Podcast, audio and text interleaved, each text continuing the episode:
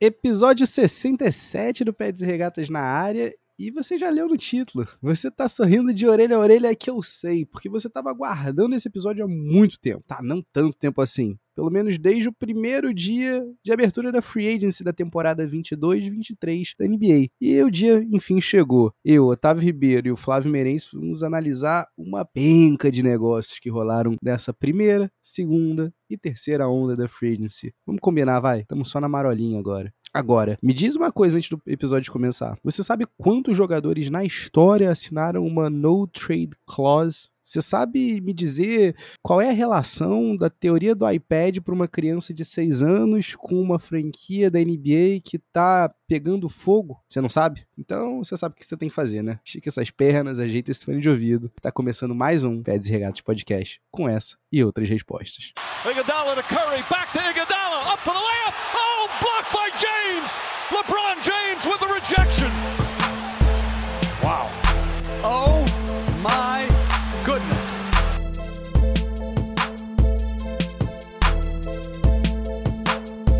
Salve, salve, querido ouvinte! Este é o Pets e Regatas Podcast. Eu sou o Flávio Merencio. Eu sou Otávio Ribeiro. Estamos de volta, seja bem-vindo. Episódio da semana um pouquinho atrasado, mas por problemas pessoais, mas estamos de volta. A gente garantiu que tinha um episódio aqui para vocês essa semana. Já adianto que eu tô com um pouquinho de sinusite, então minha voz vai aparecer meio fanha, mas vocês já estão acostumados, né? Então vamos que vamos. Tiramos esses anúncios do ar, agora vamos para começar onde a gente sempre começa. Nossa sessão Enzo de abraços efusivos. Um primeiro abraço sempre pro Enzo, nosso famirim. Grande abraço, Enzo. Queria saber se tem gente aí do teu lado também. Flavinho tem sim. Meu abraço dessa semana vai pro professor Fábio Tubino, grande mestre e idealizador do sexto curso de jornalismo esportivo aqui da Serge, que nos dá o, o, o prazer de sua audiência. Então aqui um forte abraço a você, professor Tubino. Não fui jubilado, hein? Não fui jubilado. Um abraço, professor. Do meu lado, sem, sem abraços efusivos dessa semana, mas vamos direto pro filé mignon. Vamos direto. Ou pro, pro filé vegano, tá tudo bem também, se for. Não tem problema. Filé de soja, de repente. Vamos lá, Tavinho. Vamos pro núcleo do episódio. O que, que a gente vai falar hoje, Tavinho? Flavinho, a gente vai falar,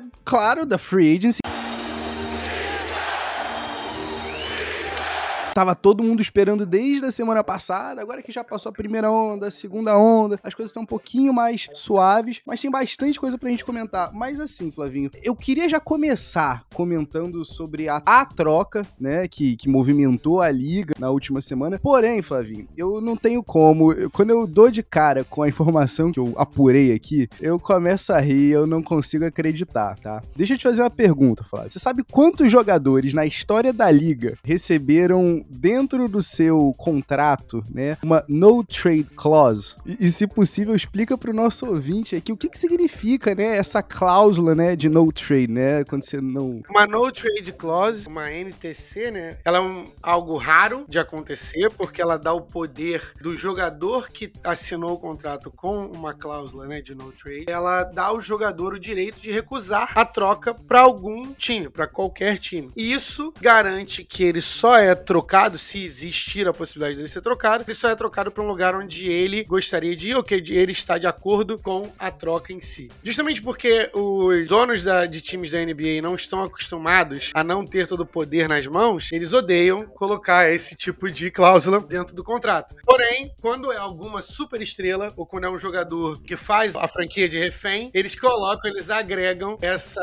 cláusula, porque o jogador tem claramente tem muito poder ali, ali dentro daquela franquia ou naquela cidade. E aí, eu imagino que seja isso que o Tavinho vai falar agora. Perfeito. Dito isso, quantos jogadores, Flavinho, nesses 75 anos de liga? Tudo bem que nem, nem desde o começo a gente não tinha, né, a, a NTC, como você bem mencionou. Na existência da NBA, eu ia falar no, nos últimos anos, mas na existência da NBA, talvez umas 30. 10, Flavinho. 10? 10 jogadores. Eu ia chutar 5 ativos, 5 contratos ativos, mas deve ser menos que isso, então. Exato, exato. Existem algumas outras artimanhas, né, pra uma troca ser rejeitada por alguns jogadores. Porém, Flavinho, eram nove até esse verão. Os nove aqui: Carmelo Anthony, o late great Kobe Bryant, Tim Duncan, Kevin Garnett, LeBron James, Dirk Nowitzki, o almirante David Robinson, John Stockton e Dwayne Wade. Flavinho, você sabe me dizer quem é o décimo, quem é o impostor desse grupo? Enquanto você pensa, só para contextualizar aqui o, o ouvinte, uma das razões pela No Trade Clause também ser difícil é porque você ainda precisa ter algumas especificações milhões, né? De acordo com o acordo de barganha coletivo. Você tem que ter jogado pelo menos oito temporadas na liga e pelo menos quatro não tinha assinado até então. Quem é o impostor, Flavinho? Eu, se você quiser, eu te solto uma dica. Cara, eu não tenho nada, porque o que, os que você falou, pra mim, eram os que eram, sacou? Se você me falar que o Russell Westbrook tem uma no trade clause, eu, eu vou chorar. Vou fazer aqui minha melhor imitação do Very Strange Player. Very Strange. Vou fazer minha pior, melhor imitação do Brian Windhorst aqui. Mas, Flavinho, foi o principal sujeito de um reel, de um corte do episódio 65. Esse artefato aconteceu. É verdade, é verdade. Pra você que não viu, corre lá no arroba Regatas no Instagram que você vê o corte do episódio. O nome do rapaz é Bradley Bill. O Tavinho me pegou porque é o seguinte, porque o cara acabou de, de fazer, de assinar o contrato. E nesse contrato deve ter uma NTC, uma No Trade Clause. Mas é que antes ele não tinha. Então você me pegou nisso, me pegou. Inacreditável, Flavinho. Juntando essa galera aí, tá ele, Bradley Bill. Não satisfeito de assinar o segundo maior contrato da história da liga, né? Até então, só atrás do contrato do Nikola Jokic. Bradley Bill caiu nessa. Que maravilha. Mas, Flavinho, vamos lá, vamos falar de troca antes de a gente entrar de fato na free agency, os major, os major moves. Mas sobre troca aqui, a gente teve a troca que realmente bombou na liga. Troca essa que foi antevista no vídeo hypado do momento, que é, como eu já até fiz a menção aqui nesse episódio, a menção ao Brian Windhorst, que foi no First Take, logo no primeiro dia da free agency, ele conseguiu sequestrar a atenção de todo mundo por dois minutos cheios no First Take, que é um programa onde as pessoas gritam para sussurrar que algo muito estranho estava acontecendo em Utah. Mas, Flavinho, vamos ser sinceros, isso daí é, é o que você costuma dizer, era o pior segredo guardado da história da liga. Todo mundo já tava falando que alguma coisa ia ter que acontecer em Utah. Mas tudo bem, vamos deixar passar. Aconteceu. Danny Dimes rolou os dados novamente e Danny Ainge mandou Rudy Gobert para Minnesota em troca de Malik Beasley, Patrick Beverly, Jared Vanderbilt, o menino Kessler, né, o pivôzão de, de 2 metros e 13, ex-UNC e Auburn, e não uma, não duas, mas três escolhas de primeira rodada não protegidas. E além disso, um swap de primeira rodada em 2026. Flavinho, o que, que aconteceu aqui? Quem saiu vencedor dessa troca? E tudo bem, eu sei que quando você tem um novo owner, você acredita nas peças que você tem. Você acha que você tá à beira de um movimento só para mudar, mas foi síndrome real de novo owner? Porque é muita coisa pro Rudy Gobert, não parece? Cara, quem ganhou foi o Danny Ainge. Não foi nem a franquia para a qual ele trabalha. Quem ganhou foi o Danny. O Russillo fala muito sobre por que, que ele ganha sempre as trocas é porque ele tá disposto a sair da mesa na negociação. É isso, é por isso que ele ganha, entendeu? E, e aí fica a dica aí pra negociação, pra galera que trabalha com vendas. Se você tiver sempre disposto a sair da mesa, você transfere o poder para você, porque aí você toma a decisão. E aí o Russillo fala: ele sai da mesa e ele não vai te ligar de volta, ele não vai ficar vendo se a troca aconteceu ou se não aconteceu. Ele vai testar sempre o seu nível de desespero. Por falar em times desesperados, Minnesota Timberwolves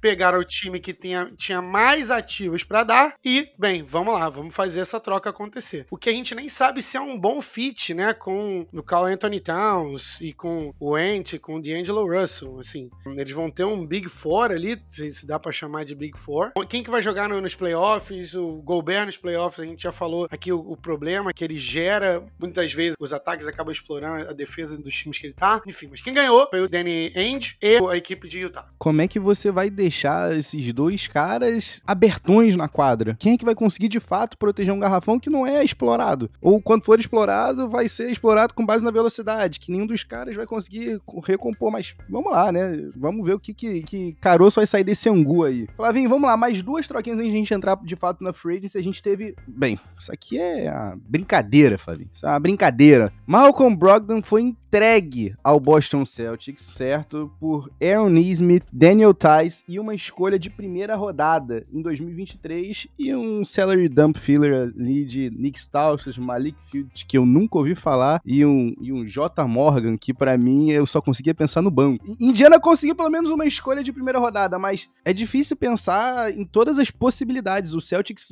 acabou de aprender na pele a dificuldade que é quando você não tem depth, né? Quando você não tem profundidade de elenco. E com essa troca e com a chegada de um camarada que a gente pode até mencionar aqui e cortar da free né, do Danilo Gallinari, que foi envolvido na troca lá do John T. Murray e depois foi deixado, né, foi dropado pelo Spurs, ele acabou também assinando com o Celtics. Então, assim, o Celtics não mexeu nos sete principais caras da rotação e ainda chegam mais dois. Quem ganhou essa troca e, Flavinho, vai ser enjoado ou não pensar nesse time como um top 2 no leste ano que vem de novo? Cara, eu amei essa troca. Eu acho que culturalmente o fit é excelente. O Brogdon é um cara perfeito para encaixar naquela cultura. Ele não precisa da bola para ser efetivo, eficiente dentro de quadra. É um true point guard, ou seja, ele dá para poder é, espalhar a bola e tem a visão de jogo para fazê-lo, para alimentar o Jalen Brown e o Jason Tatum.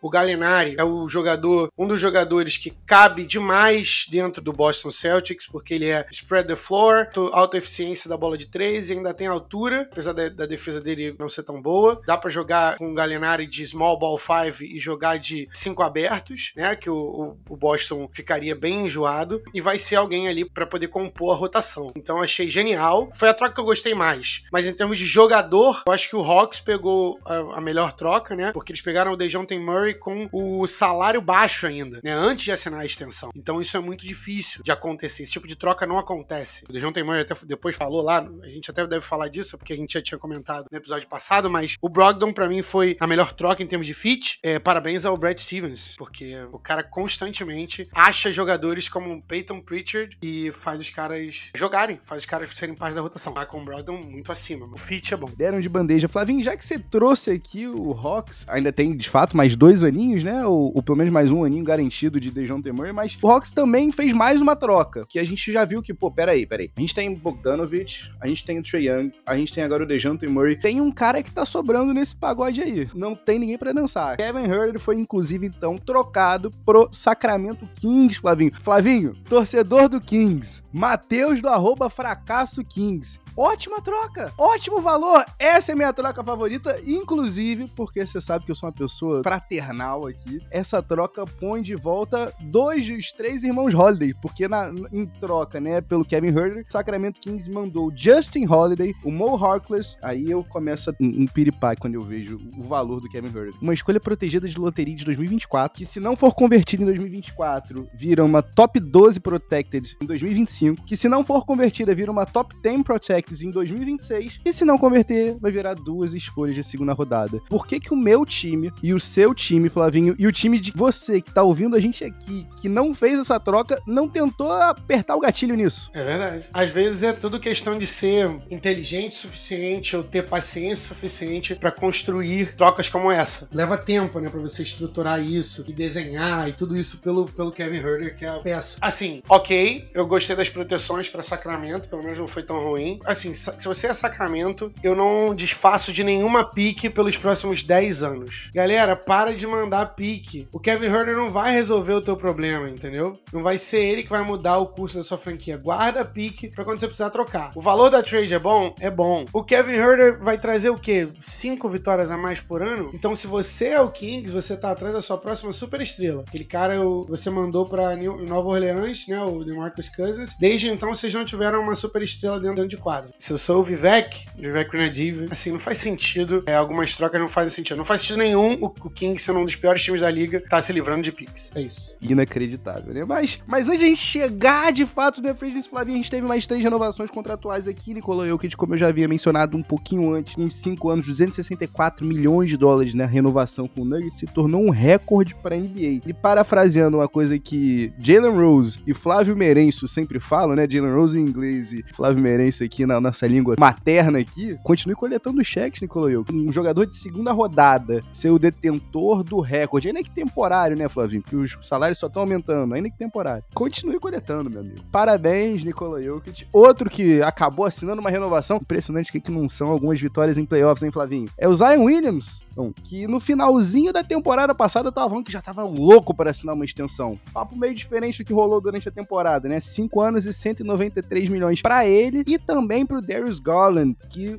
também assinou uma extensão com o Cleveland Cavaliers. Ambas essas extensões, Flavinho, podem chegar a 231 milhões com alguns incentivos. Dessa galera daí, qual extensão que não vai dar certo? Sinceridade. Tem que zicar alguém, Flavinho. Cara, pra zicar, assim, não tem jeito. Tem que ser o Zion, porque muitas das coisas podem dar errado pra ele. Se eu for pensar, né, o cara jogou metade dos jogos, às vezes menos da metade se for contar certinho no dedo. Ele, quando tá em quadra, é muito bom, um jogador que 30 pontos por jogo, mas o problema é que ele não tá em quadra. E aí, quando ele tá fora de quadra, ele, ele um jogador da NBA, acima do peso, com problemas de peso para chegar no peso de jogar com 21, 22 anos, que ele tem 21, acho que nem tem 22 ainda. Então, assim, isso leva a gente a questionar que um cara desse tamanho dele, com a força que ele coloca nas pernas, com a força que ele faz para jogar basquete, porque ele é uma força da natureza, uma besta enjaulada, que já chegou na liga com problemas de partes inferiores, por causa da hipopé, do tornozelo e tudo mais, isso é difícil, é muito difícil você ficar muito otimista ou não achar que pode zicar. Se é pra zicar,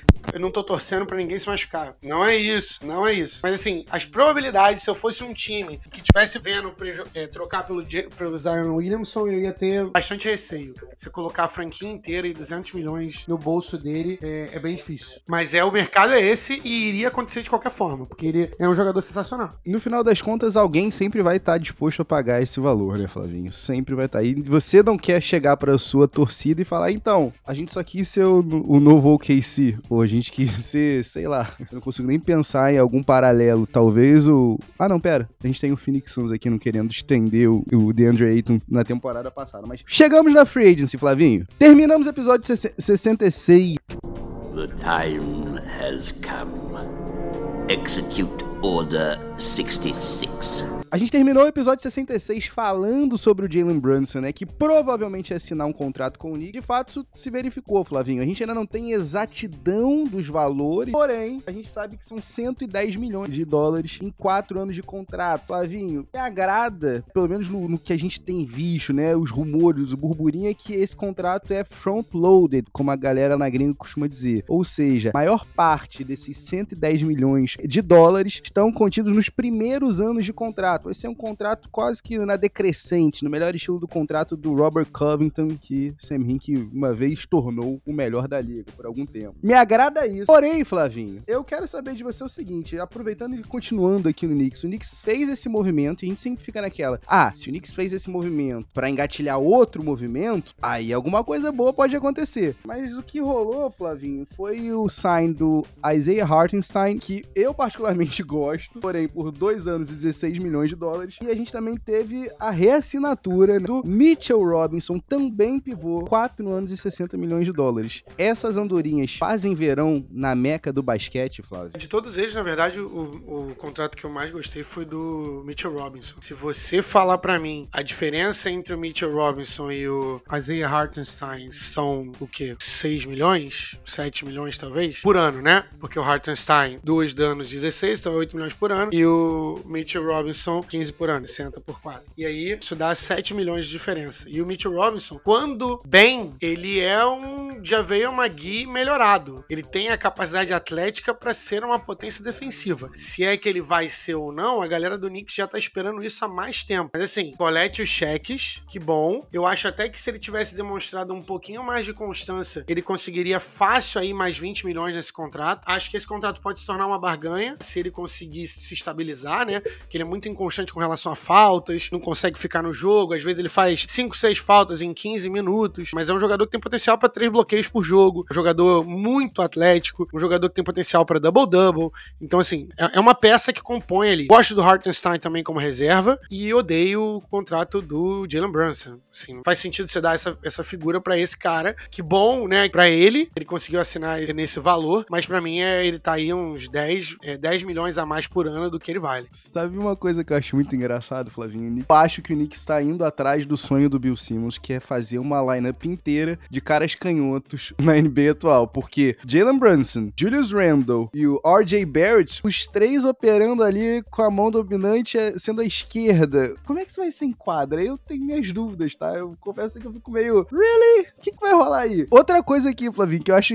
válido a gente trazer para você que escuta. Se você se lembra que no episódio passado a gente falou das relações quase que promíscuas coisas entre Liam Rose com o, o pai do Jalen Brunson, Rick Brunson, e o Rick Brunson chegou até o Liam Rose através do World Wide West, que é presidente de operações agora do Knicks, ambos, né, os manda-chuvas na franquia de Nova York, do James Dolan. A parada vai para mais um nível, Flavinho, de entrelaçamento das famílias. O filho do Liam Rose é o treinador, né, o personal trainer do Jalen Brunson. E aparentemente foi o primeiro cliente dele. Então, assim, a história se repetindo over and over and over again. Que bizarro. Outra história que tá se repetindo, Flavinho, de novo, é o Daryl Morey indo atrás do Rockets de 2018 pro Philadelphia 76ers, porque ele acabou assinando. Ah, o Sixers vai ter a mid-level exception. James Harden vai assinar por menos. Maravilha. Então, a gente pode trabalhar aí, né, com a mid-level exception. A gente viu que falta muito. O George Niang não pode ser o seu sexto melhor cara. Ele tem que ser o seu nono décimo. Então, precisa de gente nessa rotação. O que é que a gente vai fazer? A gente vai pegar mais de dois wings aí. A gente viu, inclusive, nomes aí que, que a gente vai comentar no mercado. Ou a gente vai dar essa mid-level exception inteira, garantida em 100% por um cara de 37 anos que traz o maior hustle, talvez, da liga. Traz, talvez, como você diz, a maior querência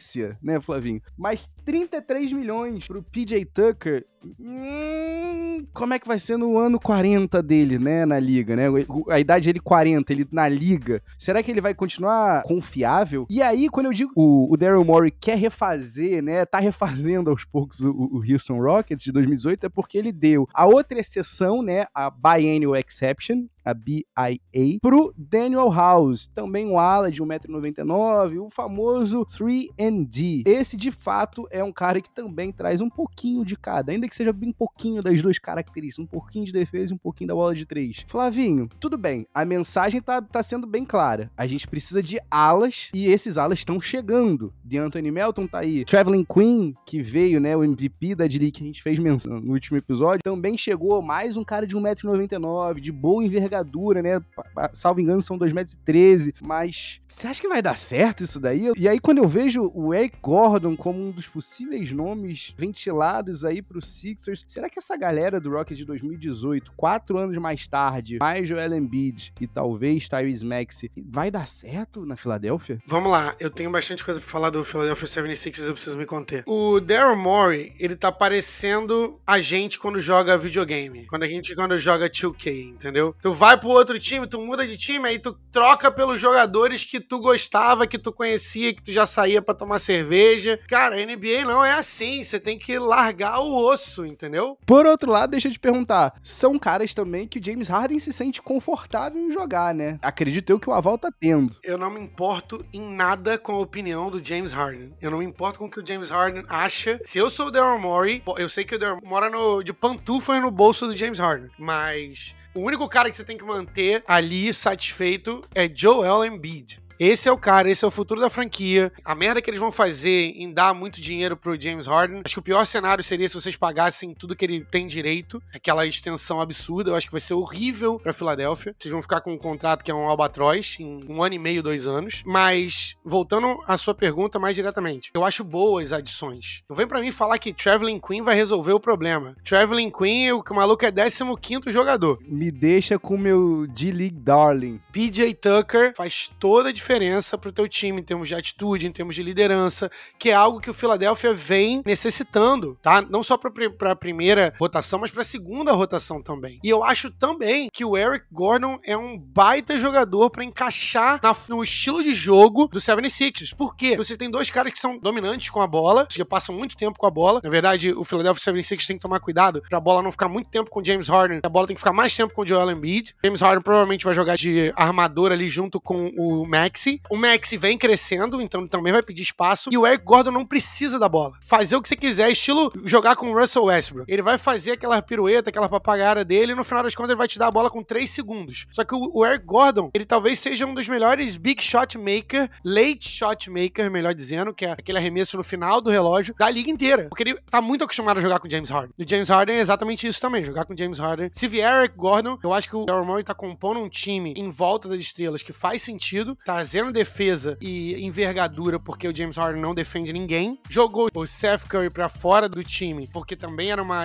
uma fraqueza na defesa. Então, se trouxer esses caras, ajuda. Mas assim, ele tem que parar com esse negócio de ficar apegado aos jogadores, porque tá ficando feio já. Pois é. Apegado ficou o Golden State Warriors apenas um dos seus free agents dessa off-season. O Warriors tinha Otto Porter Jr., Juan Toscano Anderson, uh, Damian Lee, entre outros jogadores entrando no seu último ano de contrato nessa temporada. E apenas o Kevin Looney se manteve, inclusive aceitando né, um pay cut aí, porque é só por três aninhos, 25,5 milhões de dólares. Flavinho, um, as implicações desse resign na Luxury Tax que o Joe Lacob vai pagar são gigantescas. Mas tudo bem, o cara tá recebendo o proporcional a ele. Ele não tá nem aí. E dois, Kevin Looney mostrando que tem a cabeça. Eu sei onde eu tô, eu não vou sair da situação que eu tô só em troca de dinheiro. Dinheiro, no final das contas, eu tenho. Eu tenho que multiplicar de outras maneiras. Eu quero continuar aqui, nesse legado. Além de Kevin Looney, Flavinho, a gente teve outras perdas, Gary Payton, né, The Second também saindo, mas Dante DiVincenzo chegou com dois aninhos de contrato. Flavinho, a gente perdeu o Dante DiVincenzo na temporada do título do Bucks, mas estava sendo uma temporada de breakout. E aí, ele ser enviado pro Sacramento Kings em dado momento, a gente acaba parando só de assistir o Dante DiVincenzo.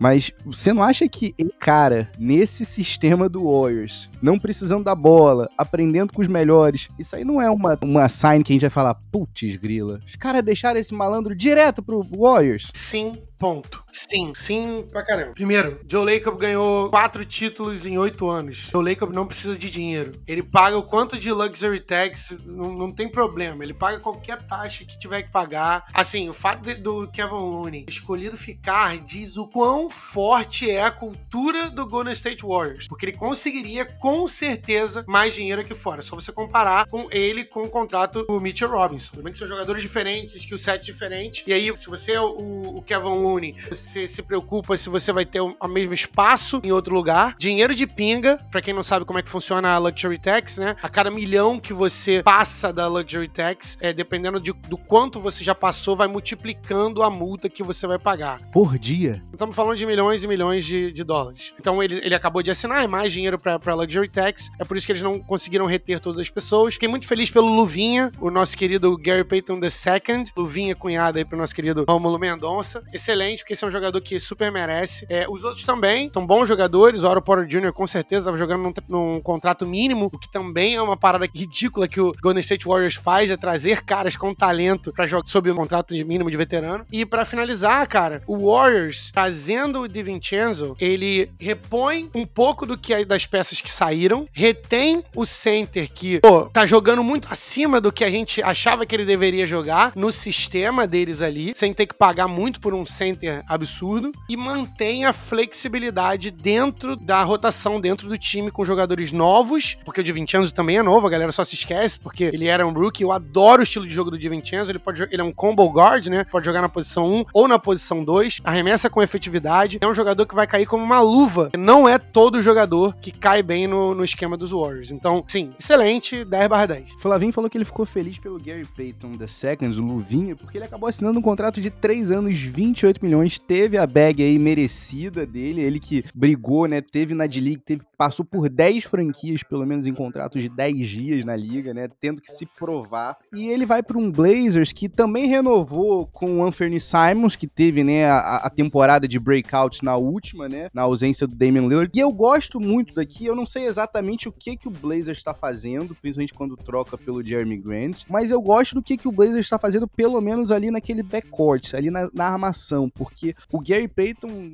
Second talvez seja o, o armador perfeito, o terceiro armador perfeito para complementar ali a dupla do Dame com o Anthony Simon. Você não acha não, Flavinho? Cara, eu acho que eles viam o Anthony Simons como a substituição do, do CJ McCollum. Os, os skill sets eram muito parecidos. Eles viam aí muito como uma sobreposição. O Anthony Simons teve sim uma breakout season, o que é muito legal para ele. Comparo ele ali, como o contrato é bem parecido, as cifras muito parecidas com do Jalen Brunson, mas eu acho o Anthony Simons melhor jogador. Só que a realidade é que os jogadores não gostam de jogar em Portland. Então a sua única esperança é ou você trocar, ou quando existe um jogador bom, você dá muito dinheiro para ele. Que é o que eles fizeram com o contrato do Damian Lillard. O Lillard tá ganhando 50 milhões por ano. Só que as peças, para mim, não equalizam do nível do, do Damian Lillard. Não equalizam um time que pode, pode ir para ser um contender aí do, do título, um proponente ao título. Parece que eles estão em momentos diferentes. É melhor para todo mundo se eles estão fazendo isso tudo para poder tentar manter o Damian Lillard. Mas o Damian Lillard, se ele ficar nessa de pô, lealdade, lealdade, lealdade, o que eu aprecio, é um dos meus valores, ele pode nunca ganhar um título, pode nunca de verdade ter a experiência de jogar numa final de NBA, de concorrer ao título, né? E o Damian Lillard é um jogadorzaço. Tá ficando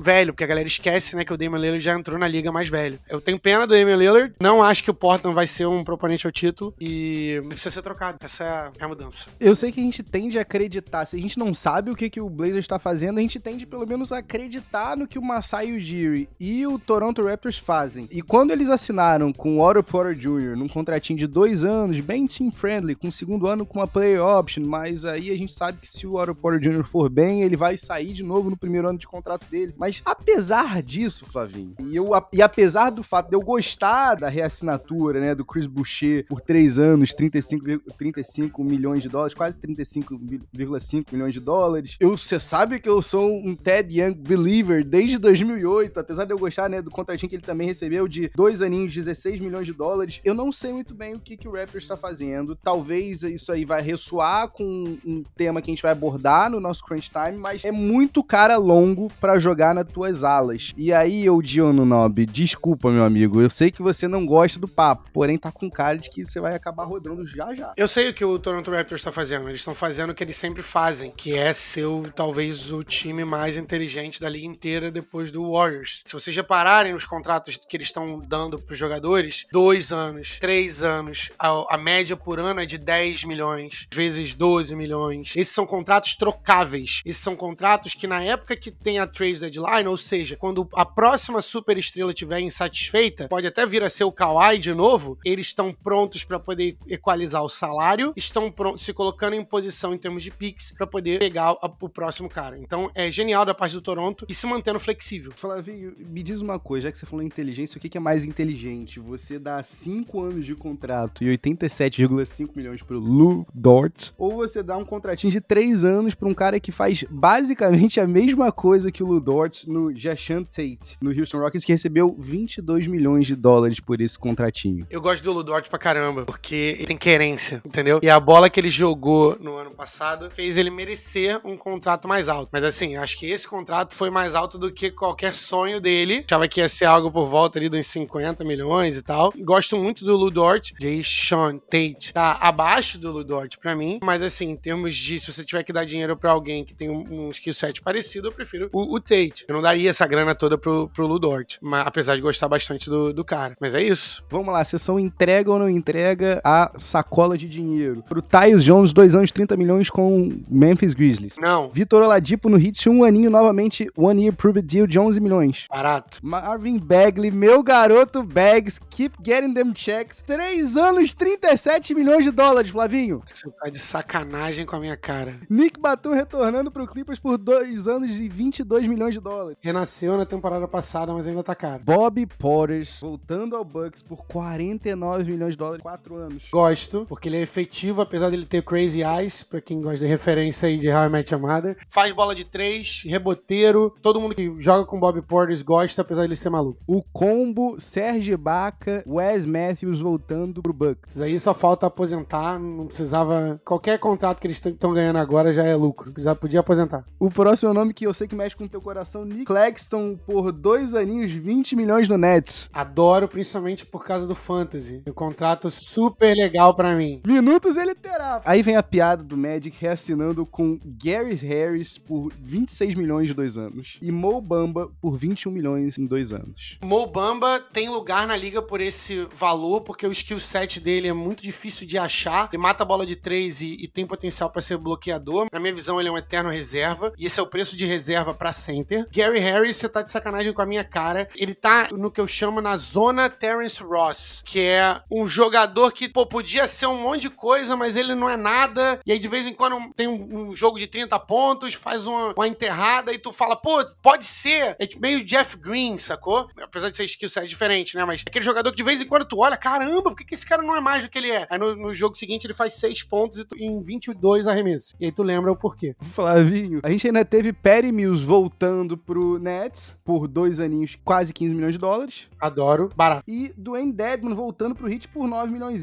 dois anos. É isso, preço de center reserva. E é bom. Pra gente fechar essa parte pro nosso crunch time, de fato, Flavinho, melhor deal dentre os que para mim são os que mais chamam a atenção, tá? Bruce Brown, dois anos, só 13,2 milhões de dólares no Denver Nuggets. Ou Joe Ingles voltando de ACL por um aninho, 6,5 milhões no Bucks. O Bruce Brown, cara, ele faz uma coisa só, que é defender. Ele defende muito bem. Se você for comparar, né, o preço dele com o preço do Gary Payton, que é basicamente o mesmo skill set, tá na faixa, entendeu? Tá na faixa desse tipo de jogador. E pior contrato entre Lonnie Walker com os mesmos 6,5 milhões por um ano no Lakers ou Kevin Knox. Eu sei que o Pistons tá apostando no pedigree e eu entendo com o meu garoto Marvin Bagley, mas Kevin Knox? Não, não, não é um jogador de NBA. Kevin Knox, vocês estão inventando se vocês acham que Kevin Knox é jogador da NBA. Não é, ou então é 13 terceiro, 14 quarto jogador. Esquece, já foi, já passou, galera. Como diz que em Arthur, a mãe do Kevin Knox chega pra ele e fala: Ah, Kevin, tu ainda tá com essas coisas de basquete? Ele acha que é super estrela. E para fechar aqui, de fato, Flavinho, a gente. Raulzinho se mantendo na liga, assinando aí pelo menos um aninho com o Cleveland Cavaliers para ser pelo menos o armador reserva na ausência do Rick Rubio. E o Andre Drummond no teu Chicago Bulls, um aninho, 6 milhões. Eu já quero o Andre Drummond no meu time há muito tempo. Em termos de rebote por minuto, ele já lidera a liga há bastante tempo. É absurda a eficiência do cara. Às vezes ele joga 12 minutos, pega 10 rebotes, e aí você ignora o lance livre. E ele é exatamente o tipo de jogador que o Bulls precisa. Ele precisa de um center, ele vai jogar mais de starter do que qualquer outra coisa. Vucevic pode deslizar para a posição 4, que faz bem ao, ao skill set dele. A gente ainda não sabe o que, que o Patrick Williams é, mas se ele conseguir, se a gente conseguir algum tipo de contribuição do Patrick Williams na posição 3 e na posição 4, eu acho que o Bulls já melhora bastante. Flavinho, eu fiquei chocado quando eu vi nos últimos 20 anos as atuações com mais rebotes no Sixers. Das cinco maiores, quatro foram do Andrew Drummond, que ficou nem uma temporada completa no time. Então, realmente, de fato, the best to ever do it, como ele gosta de se intitular. Pelo menos o best da era dele, vai, convenhamos. Mas para fechar numa boa toada, eu guardei essa por último, Flavinho. Eu acho que o torcedor do Kings merece esse afago. E eu adoro esse sign aqui do Kings. Eu adoro porque esse sign reedita uma das duplas mais adoráveis de se acompanhar no college, quando eu ainda tava 100% firmão no college, que era Malik Monk e De'Aaron Fox. Os caras que foram eliminados e foram abraçados, foram pro vestiário chorando abraçado. Esses dois caras que amavam jogar um com o outro estão juntos novamente, só que agora no Kings, até porque o Malik Monk assinou um contratinho de dois anos, 19 milhões de dólares. Vou voltar bem rapidinho falar do Raulzinho. O Raulzinho, é pra galera que não acompanha muito, né? Porque, pô, um pó de brazuca tem que falar dos caras, né? A gente devia ter começado por eles, inclusive. O Raulzinho se provou na temporada passada, já joga no Jazz há bastante tempo, já, já vinha trazendo de boas temporadas, temporadas efetivas, né? Porque quando você fala de, de NBA, o cara precisa ser eficiente. E o Raulzinho já se provou como um jogador de, de armador reserva na liga. Ele tem esse lugar hoje, muito eficiente. Os ataques não caem de produção quando ele tá em quadra. Então, muito legal pelo meu parceiro Raulzinho. Pro último sign, eu, eu tenho um fraco pelo Malik Monk. Muita gente já tinha desistido dele, achava que ele nem era jogador de basquete igual o Kevin Knox. Ele tem tudo que ele. todas as habilidades atléticas e o arremesso. Ele só não conseguiu colocar tudo junto. E aí, nas duas últimas temporadas, a última mais recente no Lakers, ele conseguiu desenvolver um do, do jogo dele que ele não conseguia desenvolver lá em Charlotte. Muito feliz pelo meu menino. Já já a gente volta com o nosso Time! It's off to Leonard, defended by Simmons. Is this the dagger? Flávio Merencio, chegamos aqui no Crunch Time e eu quero saber de você o seguinte: o que, que você prefere? A analogia de cara ou a situação que a gente vai discutir agora? Eu acho que eu gostaria de analogia, eu gosto disso. Tá, maravilha. Eu e você não temos, não, não temos lugar de fala aqui quanto a isso. Não temos propriedade alguma para falar sobre isso. Porém, existem pais que desenvolvem assim teoria de que o iPad, não sei se você chegou a ouvir isso. Bill Simmons trouxe essa e eu achei maravilhoso aqui pra situação. Existem pais que de fato falam falam que o iPad acaba sendo a melhor babá pro teu filho quando ele tá ali na faixa dos 6 anos de idade. Porque no final das contas você tá lá, envolto com o trabalho. Hoje você não tem, de fato, paciência para estar tá ali no dia a dia com a criança. Coisa que, né, de fato você devia ter, porque afinal de contas você é pai. Mas tudo bem, a gente entende. De fato você tem trabalho, você tem as suas obrigações, seus afazeres a cumprir todos os dias e você acaba tomando a decisão de entregar um iPad na mão dessa criança, certo? E pelos próximos seis anos a criança vai continuar com aquele iPad ali na mão. E isso não vai ser um problema, porque afinal de contas a criança vai estar tá lá informada, tendo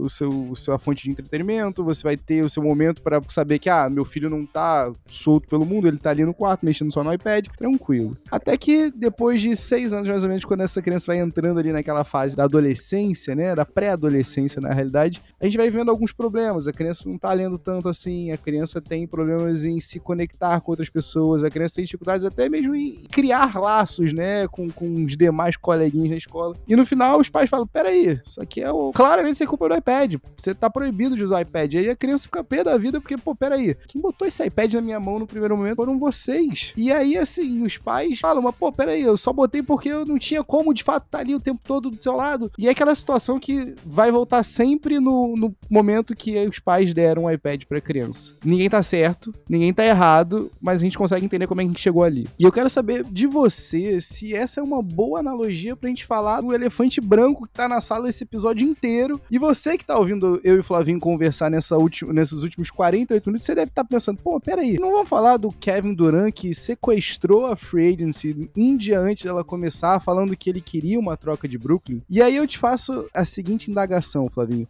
A animosidade entre Kevin Durant e Sean Marks? Explico. Se a gente for parar para pensar, sempre vê, né, em tudo quanto é media outlet, isso é o que acontece quando você deixa a franquia na mão de jogadores. Isso é o que acontece quando você acaba ouvindo 100% do que os caras que você tá ali empregando no teu roster querem e você não tem um pulso firme. E aí, é até estranho pensar nisso, mas em algum momento o Kevin Durant não deve estar tá pensando, peraí, eu tenho meus erros aqui, mas o Sean Marks tem tantos erros quanto eu. Será que ele realmente precisava manter essa essa política de, ok, o Kyrie Irving não vai jogar os jogos fora, mesmo nos estados onde ele puder jogar, mesmo não vacinado, porque a gente não quer perder a continuidade na equipe. É sério mesmo? Será que esse era o ponto? Mas eu quero saber de você o seguinte: nessa situação do Nets, a gente sabe como a gente chegou ali, a gente entende, mas não tem um lado que tá 100% errado, não? Primeiro, boa analogia. Ainda tô me, tentando me perguntar quem é o Kevin Durant, se ele é, se ele é o iPad ou é a criança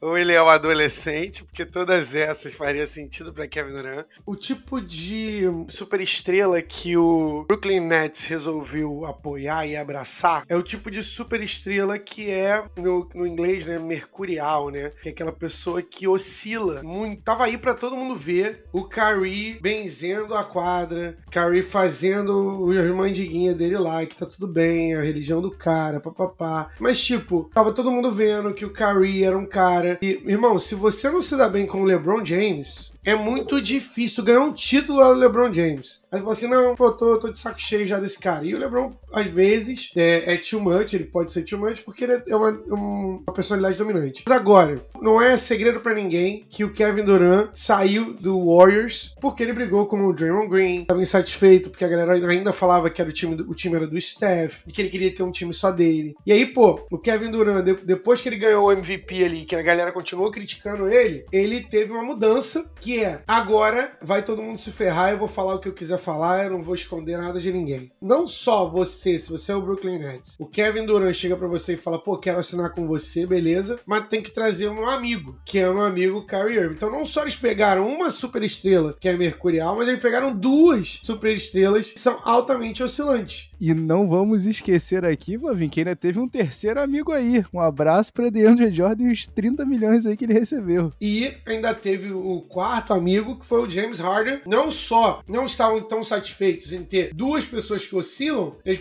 pegaram três e foram atrás de um, de um maluco, um terceiro maluco, para poder se juntar a esse grupo. Podia ter dado muito certo. Em 15 jogos juntos, os caras jogaram muito, mas surpreende alguém que o Kyrie perdeu metade da temporada. Surpreende alguém depois de dois anos sendo que um ano desses, o Brooklyn Nets pagou o Kevin Durant ele não fazer nada, pra ele se recuperar, surpreende alguém que o Kevin Durant tenha pedido por uma troca? Se te surpreende, você não tá acompanhando a novela. Você não tá prestando atenção. O lado bom é que quando o Kevin Durant pede pra ser trocado, você vai perder a troca. Porque não tem ninguém que você pegue do outro lado. Você precisa de muita sorte com um pique absurdo. Porque o Kevin Durant é um jogador geracional. É top 3 da, da última década. Você vai perder a troca. Mas pelo menos você vai ter bastante ativo para poder mexer no time de novo. Não dá pra culpar o Sean É que negócio. O Kyrie Irving e o Kevin Durant vem pro teu time e falam: olha, eu quero assinar com você. Vem vamos os dois fazer aqui. Vamos tentar construir alguma parada antes. Depois você ainda atrás do James Harden. Se você tem essa informação antes, você fala assim, não, beleza, vale o risco. E o Kevin Durant é quem o Kevin Durant é. Ele não fica muito satisfeito por muito tempo nos lugares. Então, é isso. Tem o Kyrie Irving falando que não precisa de técnico. Ele poderia ser o técnico ou assistente técnico. E que ele é a peça fundamental da franquia. A galera fala groselha a rodo. O que que o Joe Tsai não deve pensar? O Joe Tsai que fez um conglomerado gigantesco junto com o Jack Ma, né, no Alibaba. Talvez da dimensão do Amazon, Flavinho. É o Amazon do, do outro lado, do Oriente. O Amazon do outro lado, né? Do, o Amazon do Oriente, né? E aí, Flavinho, eu fico pensando, o que, que o Joe Tsai deve pensar quando ele escuta justamente isso que você falou, o Kyrie Irving falando, não, eu posso ser o técnico aqui. Meio complicado. O, o David Aldridge né, escreveu aqui, eu, eu acho que vale a pena a gente trazer, é o que ele fala, você ser esse titã do basquete, esse titã histórico do basquete, tem os seus privilégios, né? E um desses privilégios é você poder reconfigurar o universo da NBA ao seu bel prazer. Tanto que o Kevin Durant tá fazendo isso com quatro anos de contrato aí garantidos. Ele tá realmente redefinindo. E talvez para ele isso seja felicidade em si, né? Você controlar o, o destino, né? Você controlar os momentos que vão de fato definir os legados. E assim, pela terceira vez em seis anos, o Kevin Durant tá fazendo isso. Ele tá lá palmeando a liga como se fosse a bola de basquete dele e fazendo com que todo mundo espere, né? O que, que ele vai decidir no final das contas. E aí, Flávio?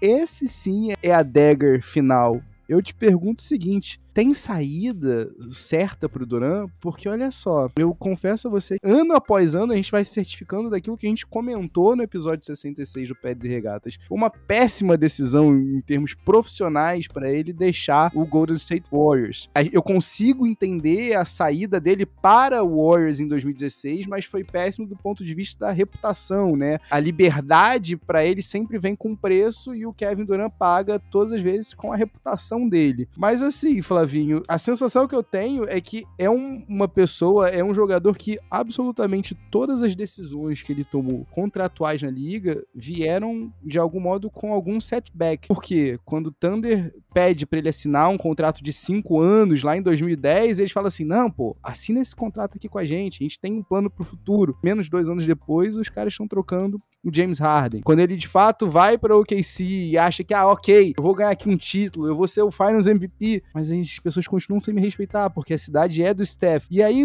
quando a gente vê que até esse projeto autoral, ele acabou escolhendo Brooklyn, ele se achou capaz de transformar Brooklyn na nova Meca e, e, acabou dispensando Nova York, né? Num projeto que trouxe pra gente o quê? Duas participações nos playoffs, muitas intrigas, muitos nomes estrelados, mas no final das contas, nenhum sucesso de fato. E aí, Flavinho, quando eu vejo, ah, rumores de que ele pode se juntar ao Chris Paul em Phoenix, quando eu vejo rumores dele se juntar outras pessoas em outros times, eu fico pensando, será que não é o mesmo problema que ele sentia quando ele tava no Warriors? E pior, Flavinho, ele não tem nem a possibilidade de voltar para casa, porque imagina só, se o Kevin Durant escolhe amanhã voltar pro Thunder, todo mundo tá falando, olha só o Kevin Durant, tão sem originalidade, tão, tão sem criatividade. Até nisso, ele tá imitando a volta do LeBron para casa. E aí eu te pergunto, Flavinho, qual é a saída ótima pro Kevin Durant? Não existe saída ótima. Eu acho que ele gostaria muito de jogar com um cara igual o Chris Paul, por exemplo, mas isso envolveria provavelmente o Devin Booker indo pro, pro, pro Nets, né? E aí uma franquia que ficaria velha bem rápido. O, o dono do Suns, o Server, não é um dono muito bom. Agora, a saída, por incrível que pareça, se você for olhar, você pode olhar a liga inteira. Você pode analisar a liga inteira. Adivinha quem tem mais ativos para dar em troca de Kevin Durant? É o time que acabou de ganhar o título da NBA. É o time que tem mais ativos jovens para se recomeçar um rebuild e salário que seria fit para poder trocar pelo Kevin Durant. É isso, rapaziada. Seria uma troca ótima. Não sei se vai acontecer, mas assim, a gente sabe que talvez algumas relações nunca se curem. A gente não sabe como é que é aquela relação ali. Aparentemente estava ok na última entrevista que ele deu pro Damon Green. Assim, um movimento que seria, né? Todos os piques e todas as os carinha novo, mas vai ter que envolver um salário tipo do Clay, por exemplo. O que do ponto de vista de basquete faz sentido. Mas se você tira o, o Clay de perto do Steph, eu pagaria o Clay para sempre 20 milhões para poder deixar o rapazinho feliz, sacou? É possível? É possível. Uma outra que foi ventilada aí ao longo da semana foi Carl Anthony Towns, Anthony Edwards e quatro first round picks pelo Durant. Eu achei absurdo o valor pelo Kevin Durant, mas se você comparar com a troca do Rudy Gobert, talvez não seja, né, cara?